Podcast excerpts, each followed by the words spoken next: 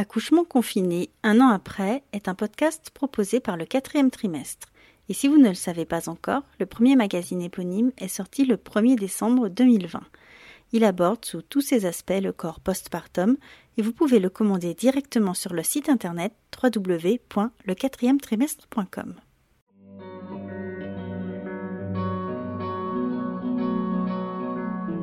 Le 17 mars 2020 marquait le premier jour du premier confinement et faisait naître chez de nombreux futurs parents son lot d'interrogations et d'angoisses. Les mesures prises dans les différentes maternités n'étaient pas les mêmes partout, chacun essayait de s'adapter au mieux à la situation pour gérer cette pandémie inédite. Il y a un an, je lançais donc le hors-série Futurs et jeunes parents face au coronavirus afin d'apporter différents témoignages et éclairages. Comment accoucher seul? Quelles répercussions? Comme un carnet de route, nous avions suivi Pierre, Oriane, Cécile, Anne, Mélina, Julien et Julie pendant plusieurs semaines. Un an plus tard, comment vont-ils? Que retiennent-ils de cette période? Bienvenue dans Accouchement confiné un an après. Dans ce troisième et dernier épisode, nous retrouvons Julie. Avec son conjoint, ils ont accueilli leur premier enfant, Charlie, le 18 avril 2020. L'accouchement de ses rêves, comme elle le dit elle-même, malgré le contexte sanitaire strict de l'époque.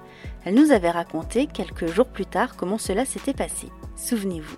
Je me suis levée pour aller faire pipi et en fait euh, j'ai perdu les os. Euh, c'était en pleine nuit, donc euh, je me suis dit bon, je vais attendre un petit peu pour voir si ça s'arrête, parce que j'avais pas envie de réveiller mon chéri. fallait amener le chien chez une amie pour qu'elle le garde pendant quelques jours. Et puis au bout d'une heure, c'est pas passé, donc j'ai appelé la maternité qui m'a dit évidemment euh, préparez vos affaires et puis euh, puis venez nous voir quoi. Tous les jours, je vérifiais bien sur le site que les, les consignes euh, d'acceptation des papas étaient toujours les mêmes. Mhm. Donc lui avait déjà préparé sa valise et quand j'ai appelé la maternité, elle m'a bien rappelé la sage-femme que s'il venait avec moi tout de suite, il n'en ressortait plus jusqu'à la fin de l'accouchement et de, du séjour en maternité. Voilà, il pouvait rester tout le long. Euh, la sage-femme nous a accueillis pour faire euh, le monitoring de contrôle. Euh, évidemment, tout le monde est masqué, mais nous, on n'avait pas besoin d'être masqués. elle a pris notre température à tous les deux, qui était normale. Voilà, elle a bien vérifié que moi, j'étais pas au-dessus de 37, mon conjoint aussi. Et comme ça, il a pu rester avec nous. et voilà, dès le premier monito de contrôle, il est resté jusqu'à la fin. Jusque midi à peu près. Euh, j'étais j'étais dans ma chambre et quand j'ai été dilatée à 8, euh, ils m'ont descendu en salle de naissance. Et là, euh, je sais que tout le monde avait bien lu mon projet. Et moi, je souffrais tellement, mais j'ai jamais souffert autant de toute ma vie, que la sage-femme qui m'a accompagnée l'a très très bien fait et donc m'a proposé les deux options possibles. La salle nature qui était disponible, mais dans laquelle je ne pouvais pas prendre de bain on m'a dit qu'il fallait surtout être mobile, bouger, marcher, faire du ballon, etc. Euh, impossible pour moi de faire du ballon. C'était, je pensais que ça me soulagerait. En fait, c'était tout le contraire. Mmh. Euh, impossible de bouger. Et elle m'a dit là, vous êtes à 8. Euh, on peut aussi vous proposer une petite péridurale pour vous soulager un petit peu et mmh. que vous puissiez vous reposer avant la fin du travail. Et bah du coup, moi, j'ai choisi la péridurale, mais ça a été fait tellement en douceur par cette sage-femme que vraiment c'est ce qui me convenait à ce moment-là. Mm-hmm. Et finalement, euh, vu que j'étais à, dilatée à 8, euh, la fin du travail, ça n'a rien ralenti du tout. Hein, le travail s'est terminé assez vite, sachant que en fait la péridurale a marché qu'à moitié. Mm-hmm. Du coup, comment ça s'est passé avec euh, avec ton chéri? Il était du coup là tout le temps en fait? Ouais, en fait, il était là tout le temps dans la chambre. D'abord, il était là tout le temps, tout le long du, travail, jusqu'à ce que je descende en salle de naissance. Et en salle de naissance, il est descendu avec moi. On l'a juste mis de côté pour la pause de la péri. Mmh. Et ensuite, il est venu et il m'a accompagné vraiment, mais de A à Z. Et c'était, c'était génial. Et je pense que jamais j'aurais pu euh, tenir déjà autant et vivre un aussi bel accouchement euh, sans lui.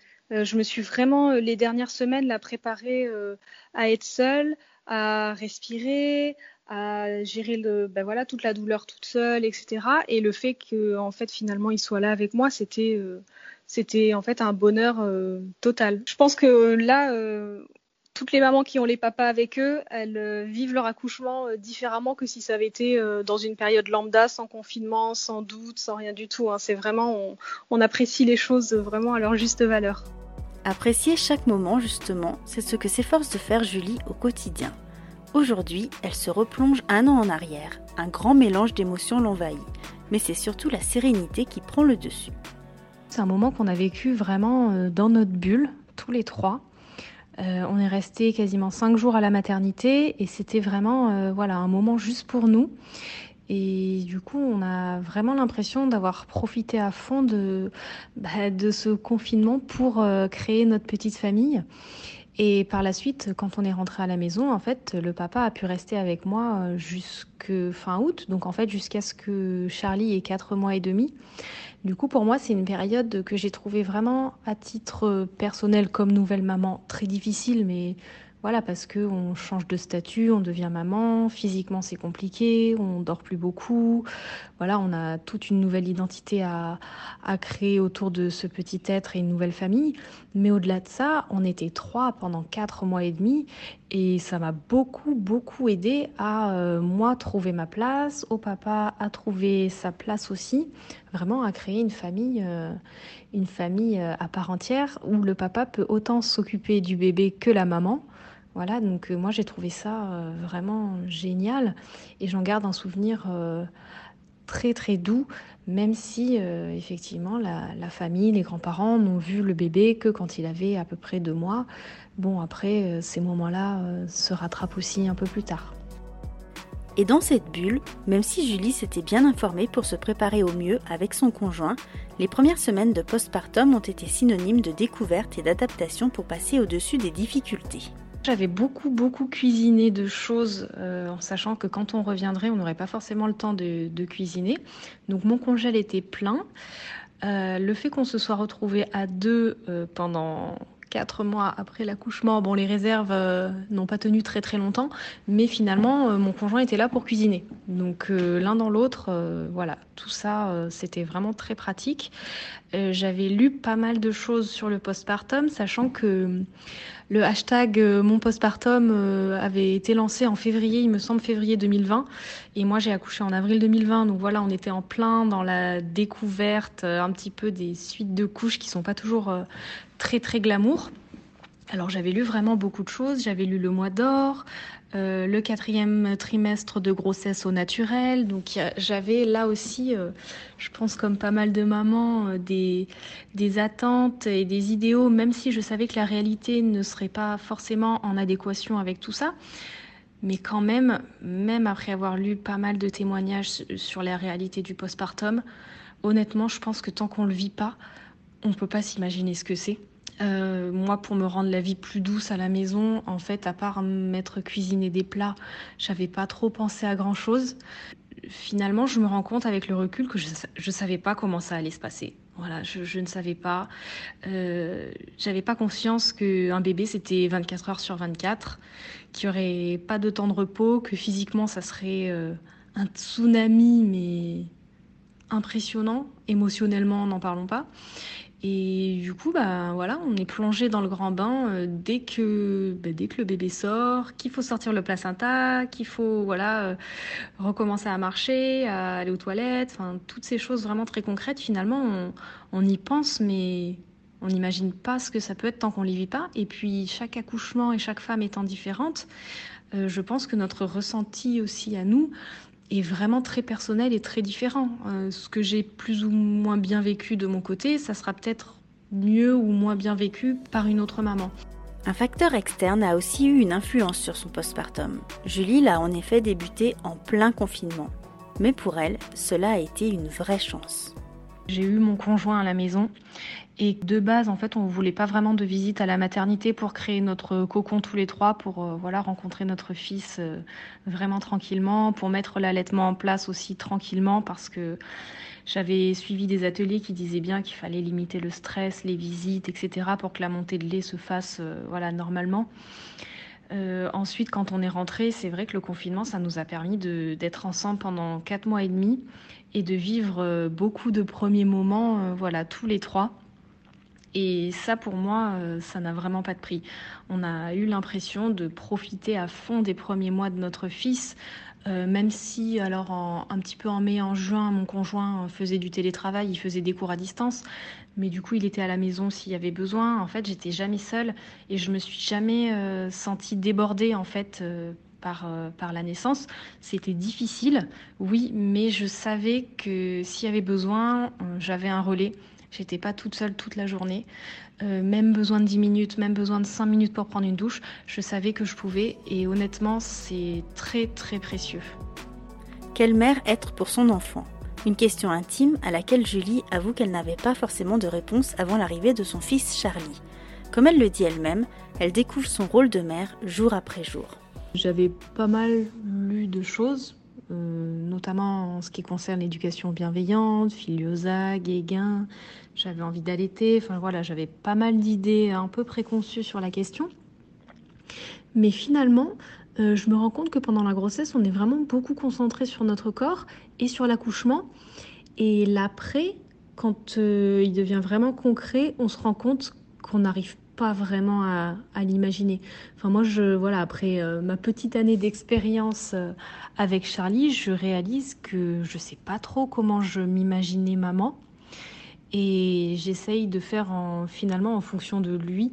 C'est plutôt lui qui m'indique comment comment être un peu tous les jours. Euh, voilà, je savais pas euh, si je serais ou si j'avais envie d'être une mère poule ou voilà d'être euh, plutôt zen ou pas zen. honnêtement, je savais pas du tout comment j'allais être, Covid ou pas Covid. Et je me rends compte que finalement, ben, je suis la maman que je suis.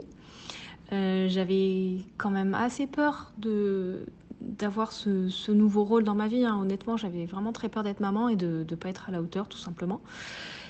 Et, en fait, je me trouve des ressources insoupçonnées, je trouve des, des parties de moi en fait que je connaissais pas et qui, qui me plaisent aussi euh, voilà, dans, ce, dans ce nouveau rôle. Et en fait, euh, tout ce que j'avais imaginé, ça a été vraiment euh, balayé par, bah, par ce, bébé qui arrive et qui en fait n'a rien demandé, il a déjà son caractère. On va bien sûr nous lui proposer une, éducation en, fonction de, nos valeurs, voilà, de ce qui est important pour nous. Mais on voit qu'il a déjà son caractère, il est comme il est, et finalement, ben, c'est un peu notre guide à nous euh, pour, euh, ben, pour avoir, euh, voilà, pour l'éduquer, pour, pour l'accompagner en fait dans dans ce, dans ce passage dans, dans, la vie.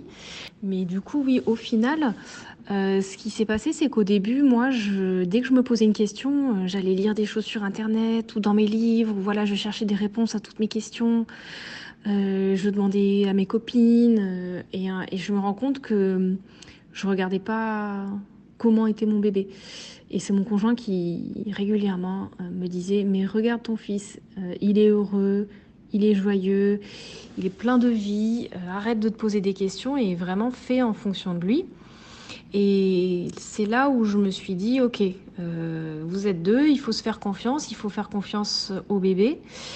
Et du coup, euh, voilà, on essaye de, de, vivre ça au jour le jour et c'est vrai que ça n'a absolument rien à voir avec ce à quoi je pouvais penser avant d'accoucher. Et aujourd'hui, un an après, en fait, je me rappelle même plus trop ce à quoi, je pensais en fait avant d'accoucher. Euh, vu que j'avais jamais eu de bébé vraiment dans mon entourage proche, je savais pas forcément à quoi m'attendre euh, concrètement parce qu'à part voir des bébés euh, deux trois heures d'affilée chez des copains, voilà, je savais pas comment ça une journée se passait, une nuit se passait pour le nourrir, pour lui donner le bain, pour s'amuser avec lui, passer du temps de qualité. Voilà. Donc en fait, euh, je savais pas à quoi m'attendre et ça a été euh, et c'est encore une découverte euh, de tous les jours. Peut-être en raison du confinement, même s'il est difficile de l'assurer, Julie trouve également que son cocon est très soudé. Une maman poule qui n'est pas prête à laisser son petit poussin. On est vraiment très très proches tous les trois. notre famille vit loin, à plus de 800 km de là où on est. Et avec le Covid, en fait, ils ne le voient pas beaucoup parce que on prévoit des choses et des confinements euh, se rajoutent là-dessus. Donc voilà, ils ont dû voir euh, leur petit-fils, surtout les grands-parents, trois ou quatre fois en un an. Et du coup, euh, ça, pour le coup, je trouve que ça manque un petit peu dans la vie de Charlie de, de voir sa famille. Voilà, c'est quelque chose qui qui lui manque, qui nous manque un petit peu aussi. Euh, du coup, on essaye de pallier ça avec euh, évidemment FaceTime, euh, Messenger, etc. Mais c'est vrai que je pensais que moi je serais plus disposée voilà, à le passer aux grands-parents, quand ils viennent le voir, le donner une après-midi ou quoi. Et en fait, pas du tout. il a un an et tout ce que j'ai envie de faire, c'est bah, de rester avec lui, de le voir grandir. Et j'ai pas encore envie de voilà qu'il parte pour une nuit ou même une après-midi avec euh, quelqu'un. Voilà, hormis la crèche et son papa, finalement, on est vraiment ses, repères. Et pour le moment, je me verrai pas le, confier à quelqu'un d'autre. Et je pense que l'épidémie là euh, a joué euh, un petit peu sur le fait qu'on soit un petit peu des parents poules. Malgré toutes les ressources que Julie et son conjoint trouvent pour vivre au mieux cette période de crise sanitaire, le nouveau confinement imposé en ce printemps 2021 est un coup dur pour la jeune famille. Il leur manque vraiment aujourd'hui la notion de lien social et de partage. L'année dernière, même si on voulait être euh, dans notre petit cocon pour la naissance de notre fils. Euh, donc ses grands-parents ne l'ont rencontré pour la première fois que lorsqu'il avait environ deux mois. Et là, il va fêter ses un an le dimanche 18 avril. Et du coup, euh, il y a pas mal de membres de notre famille qui devaient venir en fait nous voir pour fêter son premier anniversaire. Et euh, ça a été bien évidemment annulé. Donc autant eux que nous, nous sommes vraiment très très déçus en fait de ne bah, pas pouvoir fêter l'anniversaire de Charlie en famille, de ce confinement euh, supplémentaire euh, en termes d'organisation. Euh, je pense qu'on n'est quand même pas les plus à plaindre. Mon conjoint étant prof, là on a 15 jours où bah, mon conjoint le garde la première semaine et moi je le garde la deuxième semaine, vu que nos vacances ont été annulées. Donc l'un dans l'autre, aucun souci. Voilà, on passe trois semaines avec lui on profite de lui, mais c'est vrai que voilà, ce, troisième confinement nous nous pèse un petit peu, surtout dans, dans la relation qu'il peut avoir avec, euh, avec toute sa famille, puisqu'elle est loin et qu'on ne peut pas se déplacer euh, entre les régions. Voilà, donc euh, pour nous, ça, nous fait un petit peu de peine. On le fêtera avec deux, trois copains, évidemment, hein, pour marquer le coup. Mais c'est vrai que, voilà, on est un petit peu déçus de ce côté-là. Euh, après, euh, moi, je, dois parfois télétravailler avec mon fils. clairement, c'est impossible avec un enfant d'un an. Hein. voilà, télétravailler avec lui, c'est télétravailler une heure le matin pendant la sieste, une heure et demie l'après-midi pendant la sieste. Mais c'est tout. c'est vraiment compliqué de faire davantage puisqu'il a besoin d'une attention constante.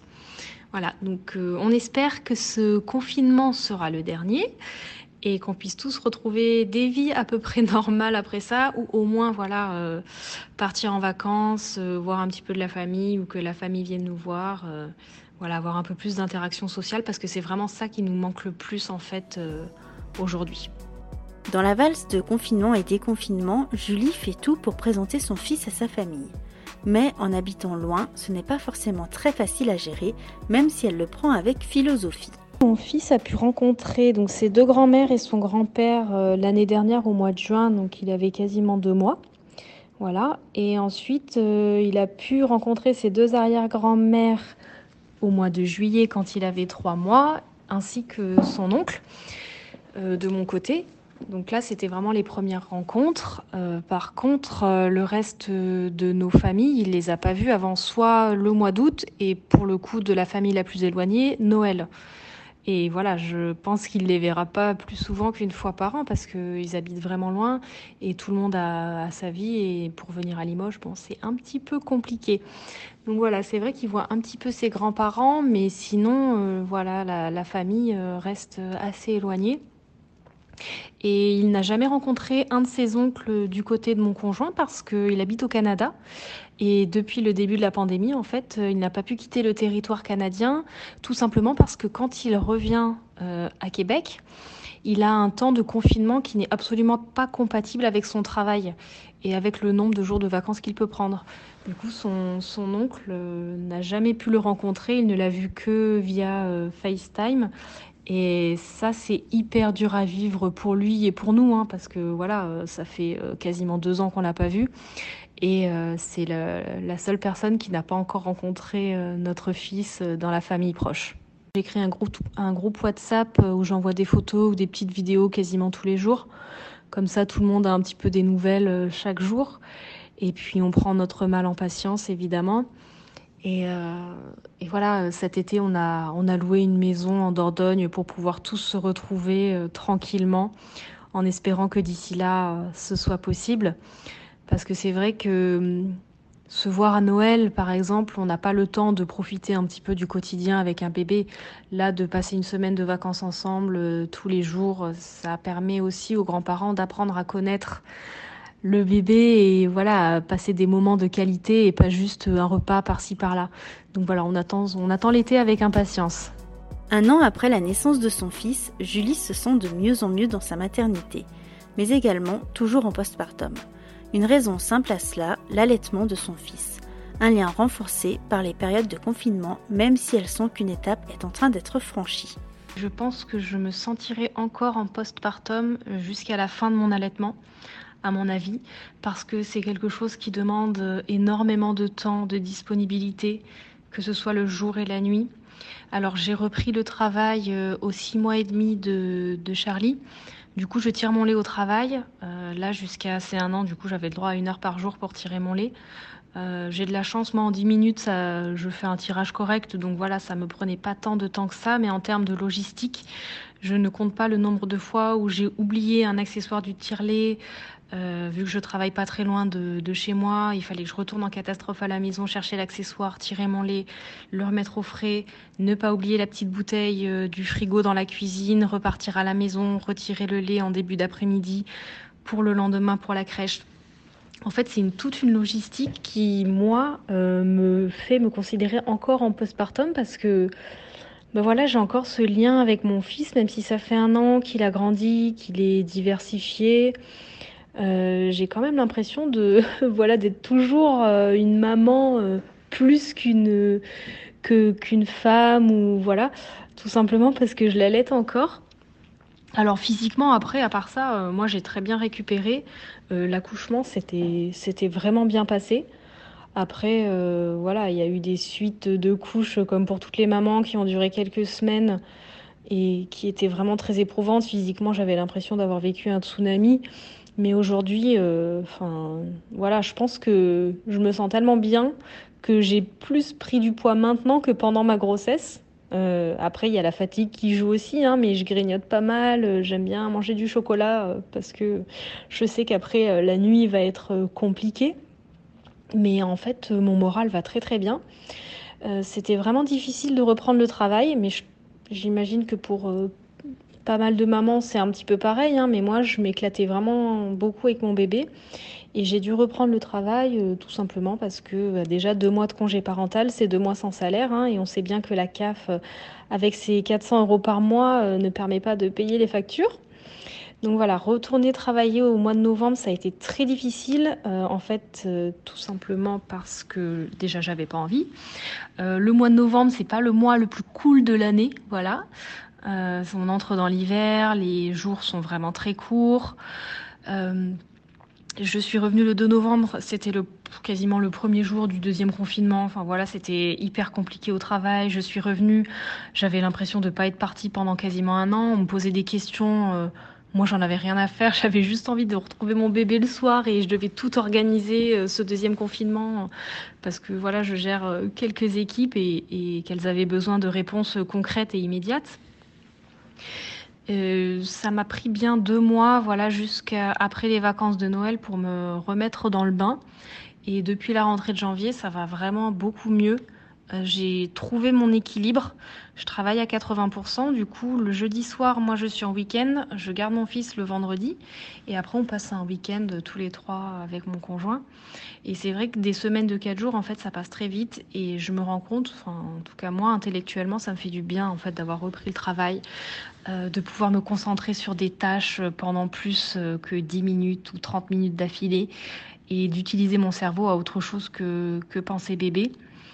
Et pour autant, là, d'avoir mon fils pendant trois semaines euh, avec moi, euh, ça me fait vraiment très très plaisir parce qu'il change tous les jours et que c'est un bonheur de le voir grandir. Je sais qu'on reprendra euh, voilà notre équilibre à partir du, du 26 avril. Mais euh, voilà, c'est une grande chance, je trouve, d'avoir trouvé cet équilibre entre travail et vie de famille. Euh, mais je pense que là aussi, j'ai quand même de la chance parce que j'ai des horaires qui sont assez flexibles. Donc si j'ai besoin voilà, de, modifier un petit peu mes horaires euh, pour profiter un peu plus de mon fils, je peux le faire. Et surtout avec l'allaitement, cette flexibilité me permet d'être rassurée parce que j'ai un bébé qui, euh, dès ses premiers jours de crèche, n'a jamais voulu beaucoup boire au biberon. Voilà, il a toujours bu très très peu de lait en journée et avant d'être diversifié, moi ça me stressait beaucoup parce qu'en fait il buvait rien et il se rattrapait le soir et la nuit. Donc en fait dès qu'il rentrait de la crèche, si c'est moi qui allais le chercher, bah voilà, il était direct avec moi au sein, aucun problème. Si c'est son papa qui allait le chercher, il fallait que je m'organise pour être à la maison quand il rentre et qu'il puisse téter à fond parce qu'il était affamé. Là, ça s'est un petit peu calmé. Il boit toujours aussi peu de lait à la crèche, hein. mais euh, vu qu'il mange par ailleurs, voilà, c'est un petit peu moins, stressant pour moi.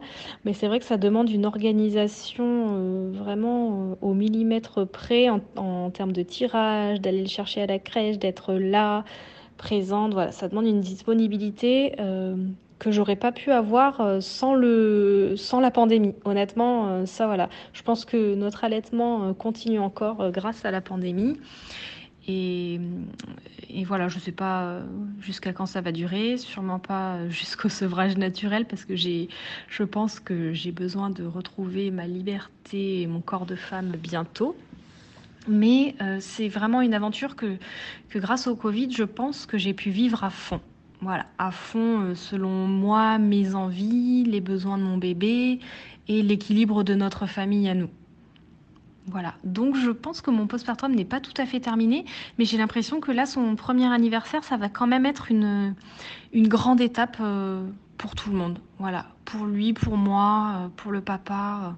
Vraiment, j'ai l'impression, moi, de, clore un chapitre. Là, je, je commence à me remémorer euh, tous, les, tous les derniers jours avant l'accouchement. Je regarde des photos un petit peu tous les jours de mon ventre. Et puis voilà, je me dis, on va, là, on va passer à autre chose. Euh, ça va être une nouvelle étape.